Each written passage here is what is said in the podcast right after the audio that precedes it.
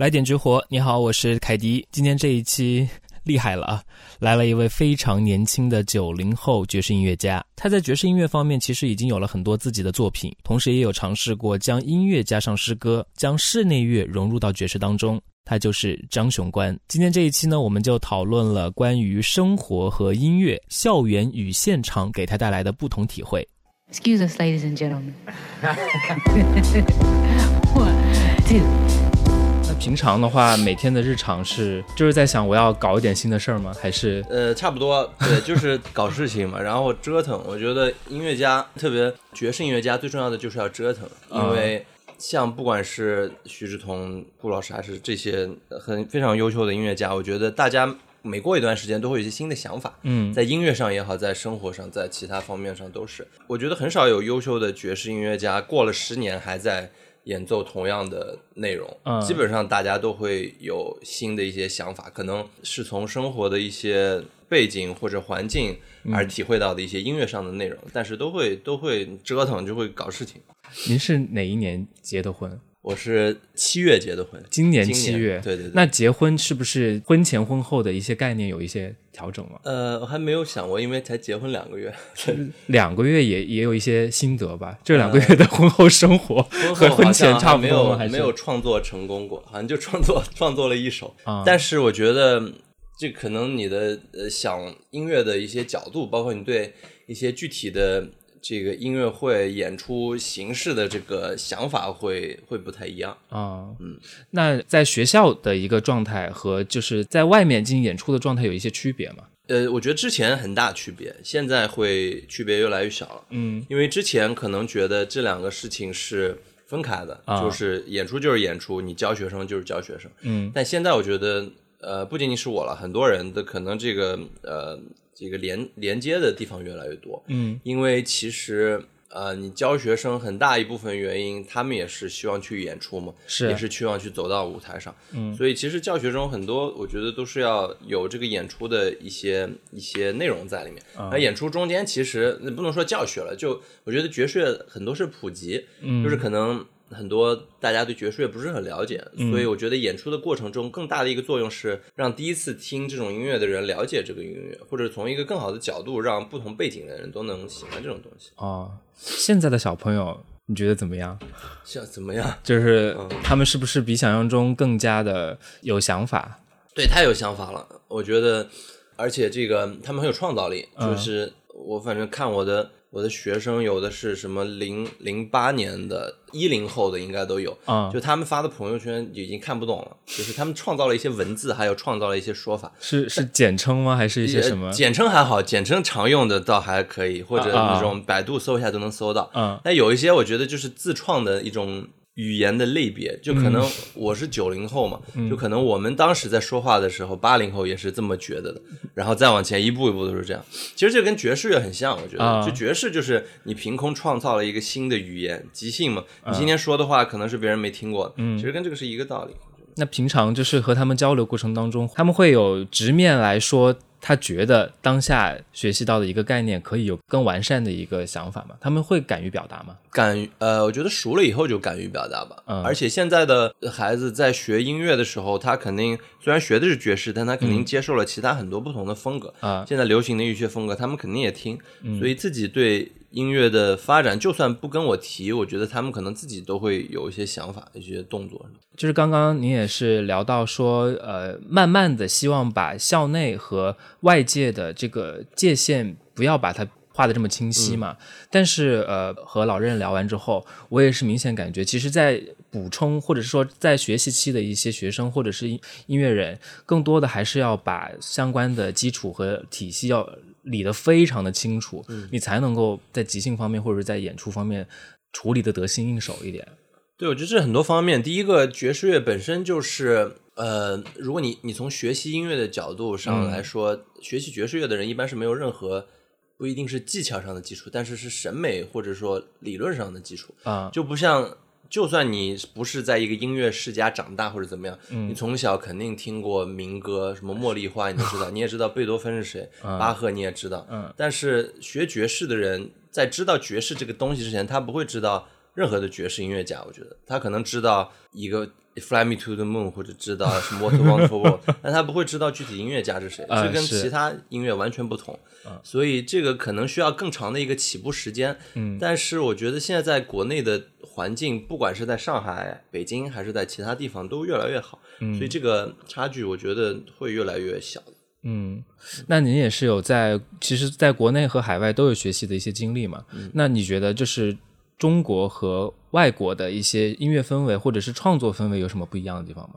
我觉得现在那个说差距也好，说这个区别也好，越来越小了。嗯至少我觉得在学习呃教学上，嗯跟国外顶尖的已经没有那么大的差别悬殊了。嗯对，好像十年前或者二十年前，大家就觉得你学爵士或者学音乐必须要出国，嗯学古典音乐的你要去欧洲，学爵士要去美国。嗯那现在这几年感觉，呃你出国可能更多是为了一个环境吧，因为那个音乐可能最早是从那里发源的。嗯但你说纯是学习的内容，我觉得在在国内也不会差到哪里去。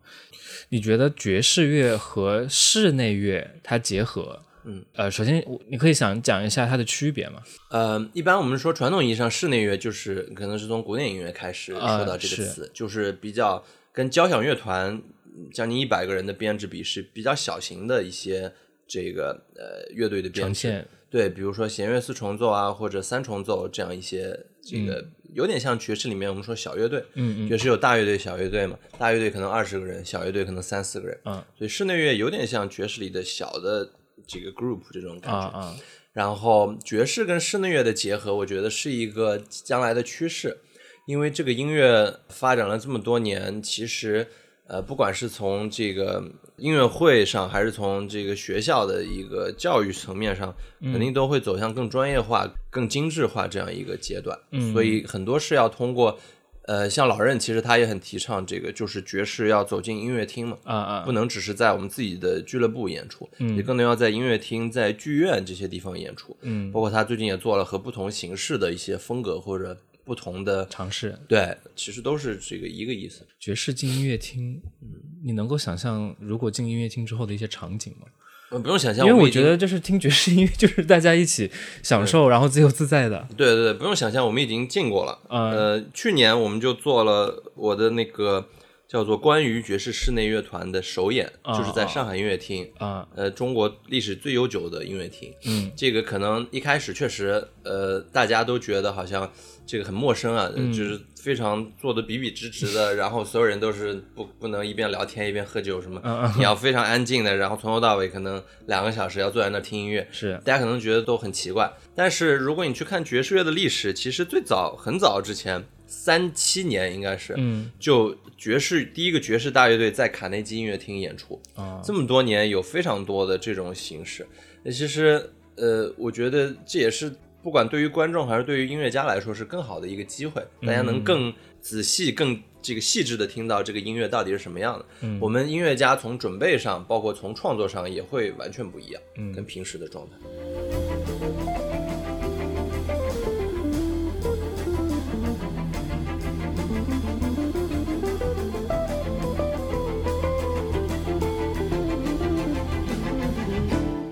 那你认同就是其实传统大众对于爵士音乐总会有一些刻板印象我觉得呃很有意思，就是有的人觉得，很多人觉得爵士是很高冷的，啊，很高级，对，但有很多人感，对，但有很多人觉得爵士就是从最底层，它的历史实际上从最底层出来的，所以其实是两个极端。我觉得它既不是那么高级，也没有这么亲民低对嗯对，所以其实它是有一个很很有意思的平衡，包括这么多年的发展。不管是在国外还是在国内，其实它是不管你是以什么角度欣赏，我觉得都是可以能够接受，有切入点的。所以那个切入点，包括你自己其实也有在尝试找一些这两者的平衡嘛。对，因为，嗯、如果说上学的时候，肯定就是一定要也做研究嘛，啊学术的音乐。但是真正给大家演出，我们最终这些音乐都是演给大家听。嗯演给大家听之后，就觉得肯定你要从观众的角度去考虑，嗯不是说观众要听什么你马上就做什么，嗯但是肯定是要有一些平衡的。嗯所以我们做了像爵士室内乐，我觉得这个是近几年都非最重要的一个点点，嗯因为它像音乐厅，不管是规模还是环境，肯定就能影响到更多的辐射面更广的一波人。嗯对，然后像呃，我跟徐志同，包括其他几位也在尝试像爵士和摇滚乐的结合，爵士乐跟诗歌，我跟小喜做的爵士乐跟诗歌，嗯，其实都是不同题材，不一定仅仅限于音乐本身了，嗯有更多的一个维度在这个项目里面。嗯，之前也听小喜说过，就是你你你和他有做过爵士诗歌方面的尝试，嗯，现在的进度是有有有做过演出过吗？做了做了好几次了，啊、效果怎么样？我觉得观众都觉得这个很有意思，啊那因为嗯那个情形是怎样子的呢？呃，其实是最早做这个是因为，呃，他是歌手嘛，所以啊他唱很多歌都会好好学习那个歌词是怎么样的。嗯嗯然后我也很喜欢研究这个歌词，因为我觉得虽然是弹琴的，但是你就算不唱，你也要知道那个唱的内容是什么。啊所以我就看了很多爵士这个传统曲子的歌词，我觉得写的特别好。就你把旋律去掉，就是一个诗一样，啊就是那个所有的起承转合、故事情节都特别有意思。嗯所以我就觉得，哎，也许我们可以这个以这个文字的角度做出发点，做一些音乐。嗯，呃，有一些我们也很喜欢的中外的诗歌，包括小喜自己写的一些诗歌词，对，所以这个配上音乐，我觉得观众会觉得很有意思，不管是他只是第一次觉得新奇，还是他真正觉得这个意境好，嗯，都会有不同的感受。这个形态是即兴的吗？还是其实之前都是有很多次磨合的？呃，都有吧。我觉得爵士乐虽然说是即兴，但爵士乐从来不是即兴的。就不是随便乱搞的。对对，爵士就即兴跟随意是两个概念，啊很多人觉得它都是一样，很多人觉得爵士音乐家就是吊儿郎当对是吧？吃个包子那种什嗯么，不不是这样的嗯，其实还是应该很严谨的嗯。但是真正到现场上，是在严谨的那个框架之内做变化、做即兴的，嗯，所以肯定有即兴的部分，但不是说想干嘛就干嘛。嗯我我的理解，其实即兴不是说就是想做什么做什么，而是其实有很多种框架和思路供你来选择，没错然后在当下结合呃当下的一个场景，嗯你来做不同的一些选择，可能就会有不同的一些呈现。对对对，那这些场景和想法，你自己有过归类吗？比如说到了什么场景，或者是说到了某种场合，你就会有相关的一些应对的方式来选择某一个处理的办法。对这个应该有一百多种吧，我觉得。我觉得这没法没法去做归类，因为太多了。你说你今天演出，呃，然后观众手机突然响了，就可能会影响到你的状态或者你演奏的内容。你可能有一个思路，本来即兴想即兴下去，突然被他打断了，所以你再演奏下去就完全不同了。所以就很难，你说要列出这个他手机响了，然后他杯子掉地了，或者他打个喷嚏，这些都是不同的方式，你没法去去真正去计划。哦，但是其实，呃，这些都是音乐的一部分了。我觉得像很多爵士唱片，很多现场爵士唱片，嗯我觉得很有魅力的一个就是那个观众碰杯的那个声音。哦我觉得其实那个是跟这个乐曲是很融合在一起的一部分，那很有意思。也不是说那一定就是噪音，嗯，关键看你怎么样去处理这些东西。所以其实听是音乐家很重要的一个，对，听是最重要的。我觉得，如果你你只是像机器一样演奏，那现在电脑已经可以做了。对，但真正最人性化的就是大家可以互相互动，互相去现场的反应。嗯，那有尝试过往电子方向去发展过吗？呃，其实我上一张专辑做的那个 Soundbase 声雷的专辑，嗯其实就有挺多，我觉得你不会一听就觉得这是电子音乐，但是嗯可能是跟爵士乐的一些基础的理论结合的，嗯所以那个效果听上去，我觉得好像挺多人都说挺电子的，嗯就是有那种感觉。那一张的反响怎么样？那张挺好的，呃，因为我们不仅有电子，还有爵士跟摇滚，爵士和一些抒情、有点流行的啊爵士和不同的形式。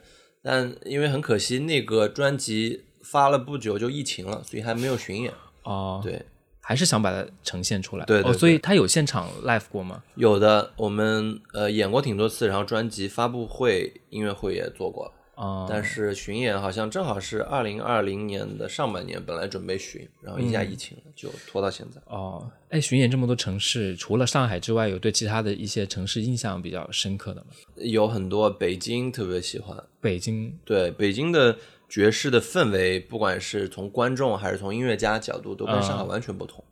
他们就我觉得音乐家就非常的传统，嗯那传统不一定不好嘛，就跟上海完全是两种海派文化，跟那个北京完全两种感觉，嗯但是各有各的特点。嗯我觉得他们就很执着，就要做那种非常他们心里认为很爵士、很正确的那种音乐。嗯那上海可能是我既要搞一点跟电子融合、摇滚，我都要有。那可能北京就很少有这种乐队，我觉得他们就是纯原汁原味的那种那种音乐。音乐？对啊，那当然那也很有魅力。那你觉得就是音乐人偏执一点好吗？偏执啊，对，执着，然后有时候有点轴，其实当然，我觉得每个人都有吧。嗯我觉得有一句话叫什么？你并不一定要非常疯狂才可以活在这个世界上，但是那会帮助你很多。我觉得音乐家就是这样，你不一定要想着搞事情，但是如果你要自己嗯不断折腾，肯定会帮助你的音乐再往前走。不觉目前折腾起来累吗？这还好吧，因为都是喜欢的事情，所以不觉得累。啊，哎，每一个项目之间有过间隔吗？就是有一个自己休整的一个过程。修整算是有吧，但基本上想法是排满了。就可能你录这张专辑的时候，下一张专辑已经想好了要干嘛。哦那至少我是这样，我不知道其他人是怎么样。啊因为我觉得总比没有想法好嘛。就是你要一直滚，一直滚往下前进，才有才有意思。平常有什么爱好吗？平常喝咖啡、做咖啡，做咖啡，对对对，烘豆子还是就是研究它怎么玩，怎么把它做出来我我。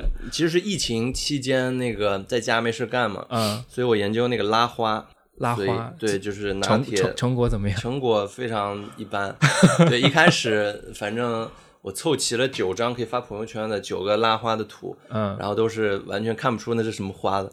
然后自从换了机器以后好了一点，但是还是没有凑齐九张。现在，反正我归结是还是机器的问题，就是你弹弹琴弹不好都怪琴，就是这种 这种状态。那有没有就是想过自己有不同的拉花，又取什么名字吗？拉花的名字啊，对没有，可能哪一天拉一个吉他，争取。拉一个吉他，因为最难的有人拉天鹅嘛，嗯天鹅都能拉，那吉他我觉得还是能够的。它的几何线条还是挺对对对，比天鹅好呈现一点。对对对，那对于咖啡，那有其他的一些了解吗？嗯，除了拉花之外，除了拉花之外，就就喝呗。然后对，反正喜欢去，也就是尝试，对对多去对搞事情。对对对，其实就是这样。嗯，平常的话，就是在舞台上面的状态，其实和生活当中有不一样吗？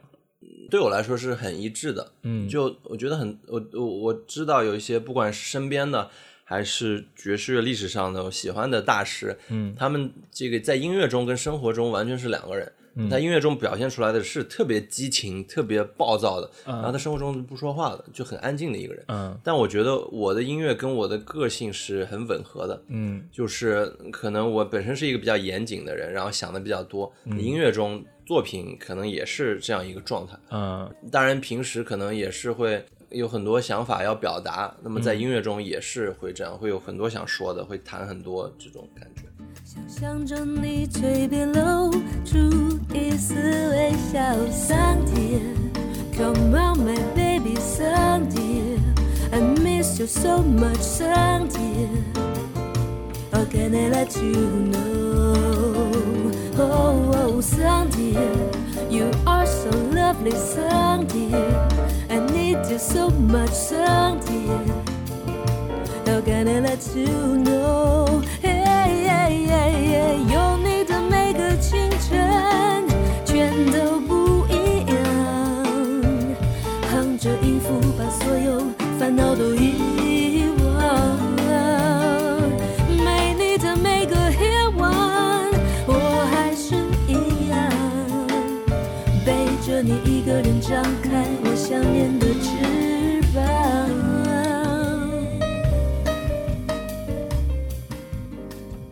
从第一次上台到现在，你觉得你最大的突破或者是最大的不一样的点在哪儿？我觉得就是两个方面嘛，一个是乐队之间更知道怎么跟我乐队的同伴们去互动，啊、就做一个 band leader，这个是特别难的一个事，就不是你在在那自己弹就行了，你要告诉别人，虽然我不会打鼓，我也不会弹钢琴，但你要告诉钢琴你要这样，鼓你要这样，嗯那这个是特别难的，需要很全面的一个修养。嗯，你不一定要在那儿打，但是你要告诉他大概你要什么感感觉啊就你要听很多，你要了解很多，所以我觉得这么多年演出对这个现在慢慢的有一些有一些了解，嗯，然后另外一个就是跟观众之间的关系，嗯，那么呃，特别是爵士乐，其实音乐家跟观众是很近的嘛，嗯，在音乐厅可能这点就唯一一点可能就是跟观众没有那么亲密，嗯，平时爵士音乐家演奏的氛围肯定就是演完了跟观众能打成一团那种状态，啊、是，所以这种我觉得也是很重要的。嗯，其实有做过很多的尝试，包括刚刚讲到的诗歌，然后各种方面的一些结合。你觉得目前来说，根据自己的过往的一些经历，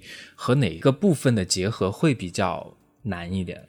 部分难啊，其实都挺难的。跟那个我们跟小老虎也演过那个爵士嘻哈，那个、那个啊也很难。那个是我觉得现在进度比较慢的一个项目，因为也是因为大家都很忙，嗯，但是呃，因为这两个风格很难搭在一起，特别是大众对这两个音乐风格的那个都太直觉的先入为主感官对对对，他觉得爵士乐应该是怎么样，他觉得 hip hop 应该是怎么样。嗯嗯，其实这两个音乐从最早他们就是一家的，是就是从这个老任经常说，那个 hip hop 的爸爸还是爷爷就是爵士，是从那里出来的。是，但其实可能大家只听到了现在的这种嘻哈音乐，他不知道最早是怎么样的，所以现在一下让你听这个会感觉很奇怪。嗯，不过我觉得都是很自然的。那我们的尝试也会进一步去探索这个、这个结合。可能是我的感官吧，就是觉得爵士和嘻哈还蛮蛮合的。嗯嗯嗯，也也可能是因为我作为媒体人，我大概知道，就是现在的呃，像一些综艺类节目，其实对于嘻哈的见解并不是很全面。对。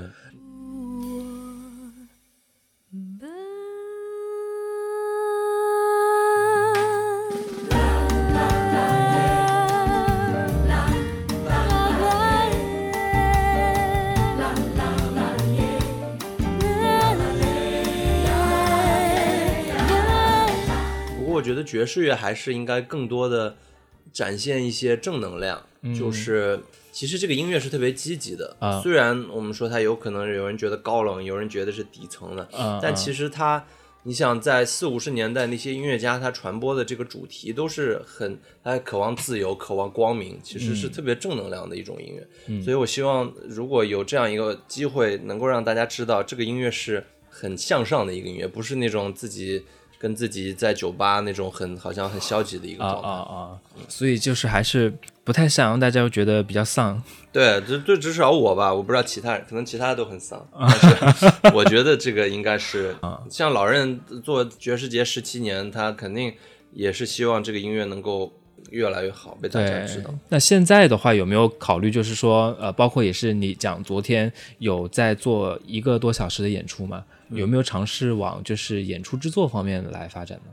呃，有，我觉得，呃，其实爵士做爵士的本身就有身兼很多职责，是，就你是演奏，但同时基本上所有的人也都是作曲，嗯就创作，基本上爵士音乐家是。好像不是说你有这个能力是一个什么特别的要提的，大家都、啊都是作曲家。哦然后像 band leader，你说有点像乐团里面指挥，有点像这个角色。嗯那其实这些在其他音乐里面是分开的。啊，演奏是一个专业，指挥是一个专业，作曲是一个专业，嗯然后你说的制作又是一个专业，是，这个我觉得爵士里面是一个，就是一个人要做所有的这些事。所以你觉得爵士就是斜杠？对，有点吧，因为因为你想音乐会的安排，那呃肯定是需要你这个 band leader 来想，因为你自己知道你的做的作品是怎么样的，而且我没有没有那么完这个完整的体系，说有一个乐团，有人帮你干这个干那个，所以就是也挺惨的，就是一个人要打好几份工，就是我觉得每次我们去出去音乐会都是。首先自己要做搬运工啊。你的乐器、你的设备都自己搬，嗯。然后你要做电工，就是你要了解所有的音响，你要了解这这些东西对对对，反正就很多，就是就是打工人嘛。那你觉得就是现在的很多的作品还可以有其他的一些调整吗？就是已经既有的一些作品，有，我觉得呃，爵士乐就是这样，每一次演出都会有新的想法，嗯。呃，因为就像我刚才说的，可能很小的一个变化就会影响你整个一个创作的思路，嗯。所以像我们演了一年、演了两年的曲子，其实都没有完全固定，嗯。每一次都会有变化。那我觉得，呃都是都是很有意义的，就也不是说变之前就不好，变之后才好，啊可能就是你当下的那个想法所产生的这样一个嗯反应。所以我可以理解为爵士乐是一个动态的，对它其实是不排斥改变的。对对，然后它虽然就是可能在积累的过程当中有很多很严格的一些可能对技能的一些要求，嗯，但是当你达到了它高门槛的一些高标准的一些要求之后，其实有很多可以玩的东西对来没错来呈现。对，呃，我觉得这个高门槛现在呃门槛确实挺高，但是能达到高的人越来越多了。啊就是，嗯、很多比如说，不管是音乐学院还是像 JD School 的学生，嗯，呃，都比我在上学的时候要起点高非常非常多。嗯，就他们可能现在入学在学的东西，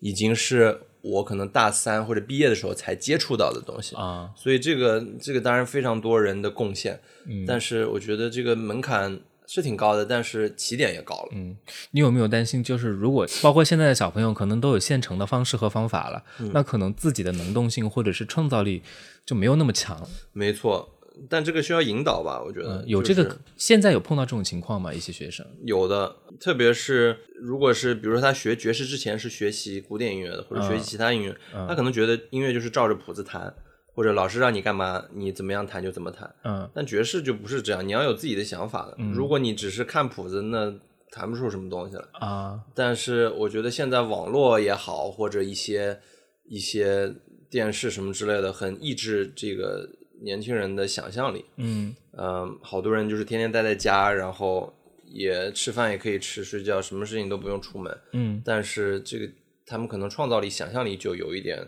有一点被限制。嗯所以如果是指我的学生，我会要求他们。呃，不是天天只有练琴，虽然你要练琴，但是你要出去看看，并且你要学其他的一些知识。那你刚才提到的什么管理那些东西，我都要求我的学生们要去学习这些东西。啊，都要得到锻炼。其实，对对对，那现有就是说，当今这个时代，如果要自学爵士，或者是说，就是他可能有自己的工作，有自己的专业，但他只是对爵士音乐感兴趣的话，有一些什么渠道来学习吗？呃，很多渠道，像网呃上有一些自媒体吗？这些。有的，呃，我觉得那个 JD School 最近两年吧，还是三年，在做的这个网络学院，啊，呃，其实现在已经形成一套体系了。嗯，我在网络学院教这个创作的课程，嗯。然后每每一个学期都有四十五十个学生来学，然后他们有的是没有什么基础，但也有每季每个学期都有几个是明显就是学过怎么样写曲子，啊但可能对爵士的这个创作没有那么多了解。嗯，但是他们在学了以后都有很多的帮助，有的就可能已经是上班的，啊就是业余时间学，嗯有的可能是其他专业的大学生什么之类的。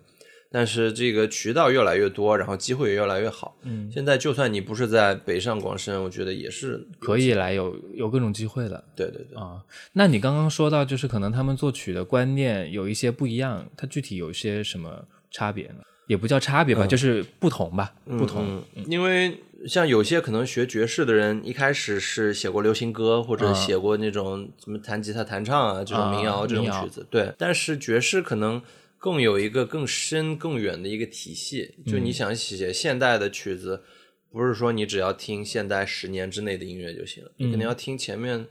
四十年、六十年或者更长一段时间的音乐，你才能知道现在的音乐是怎么来的。嗯，那流行音乐或者说其他一些年龄比较短的音乐，可能你研究的研究几个代表性的人物，就大部分能 get 到他的点。嗯，但是爵士乐因为分支很多，然后也很系统，然后有这么多的变化，也子分支也很多，所以这个是需要一段时间的适应。啊但我觉得只要有创作基础，你能适应以后，其实入门还挺快的。那适应这个时间，你觉得大概要多久？这个因人而异吧。我觉得有的人，我觉得上了一节课，一说他就知道了，啊一下能转过来；有的就可能写爵士曲子也有民谣的感觉，啊 但是也挺好的，也不一定一定要是。是没有什么对错之分，这个对对对对对，有走过弯路吗？自己当然有。我觉得跟也许跟他们在我们的前辈比已经好很多了，嗯因为他们是那种拓荒者嘛。就是摸着石头过河。对对对，我们属于踩在他们的肩膀上，对所以我们很幸运。但是还是有，因为我觉得不管是在创作上，还是在这个像我前面提到的，跟观众交流啊，整个嗯。演出的呈现上都是一点一点摸索的。像每个年代有每个年代的问题，嗯。现在的年轻人怎么让他们去接受、去喜欢这个音乐，就是、嗯。就是比较棘手的问题，所以才想出了要结合不同的风格。因为说实话，在信息越来越发达，或者是说接触到信息很方便的一个时代，其实诱惑也挺多的。嗯对于一些小朋友来说，他们可能没有一个自我的认知，或者是说他不够坚定。嗯，那他们面对这些诱惑的时候，你觉得要怎么来调整他们自己的心态？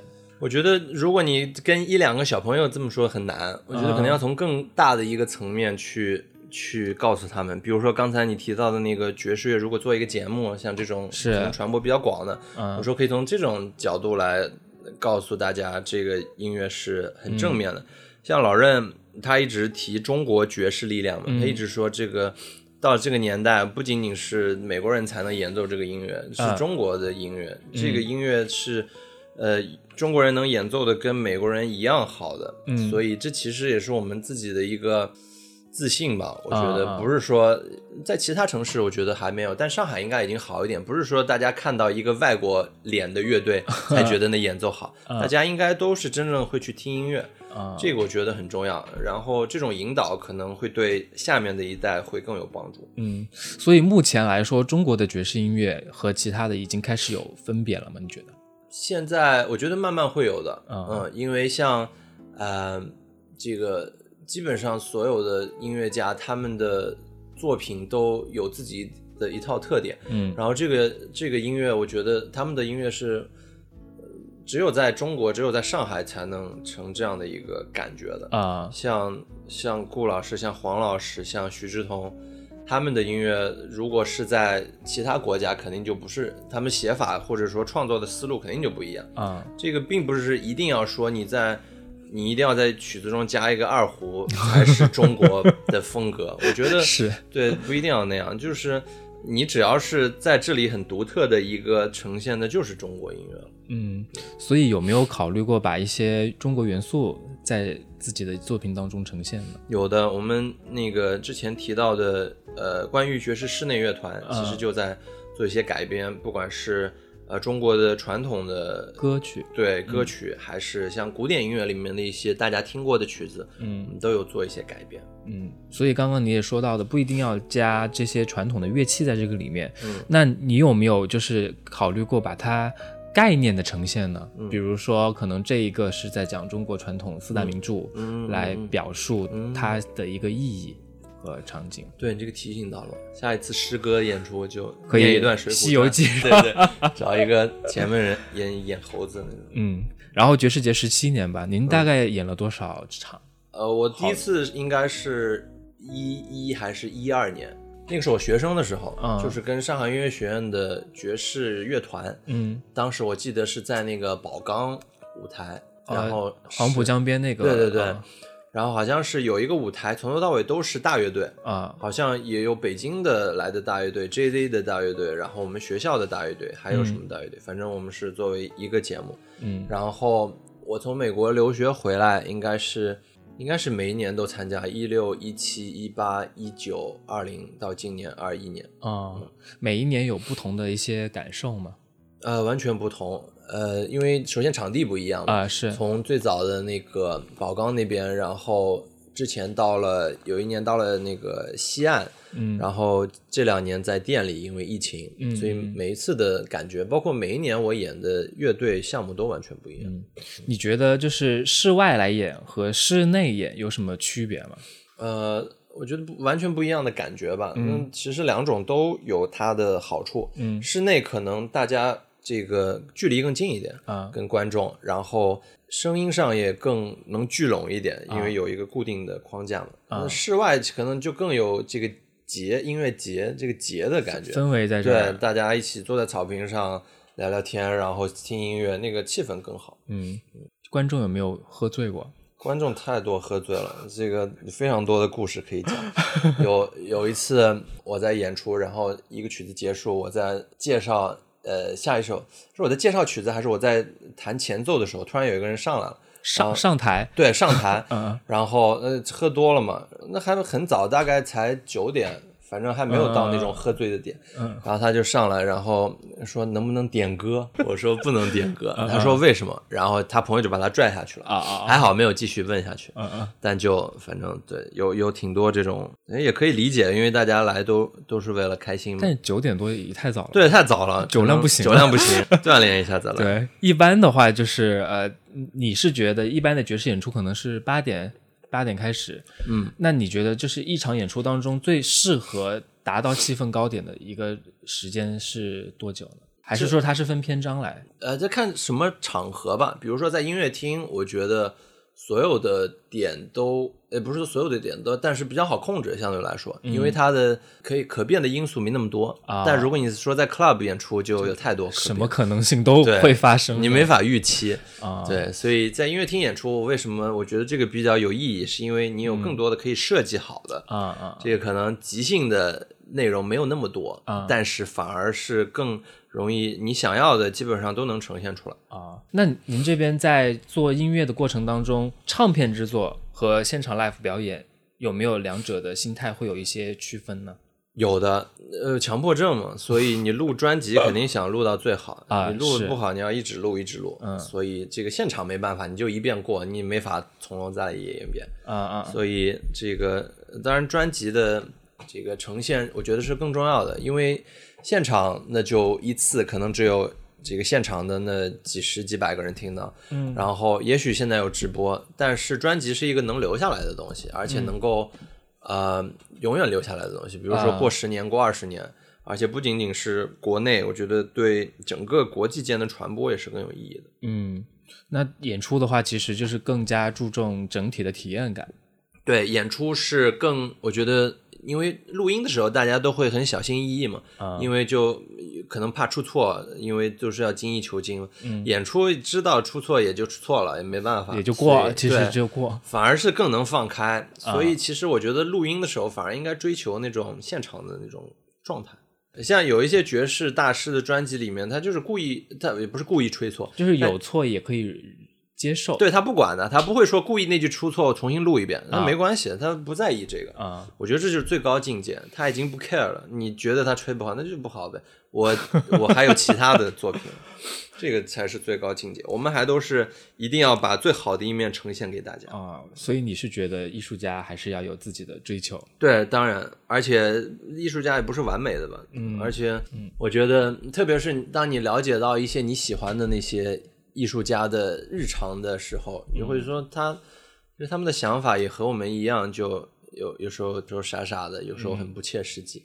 其实他们就是一个正常人。嗯。但是之所以这些人被我们崇拜的原因，就是因为他们是一个正常人，但是他们在某一刻会有那种高光时刻，会让你觉得他是一个有一道光照他头上啊，但他呃其他时刻是跟我们一样，嗯。这就是我觉得不管是艺术家还是音乐家对大家的最大的一个吸引力。嗯。和他聊完，真的是意犹未尽。当我们谈论起音乐和生活的时候，他脸上的表情也在感染着我。我也相信爵士无处不在。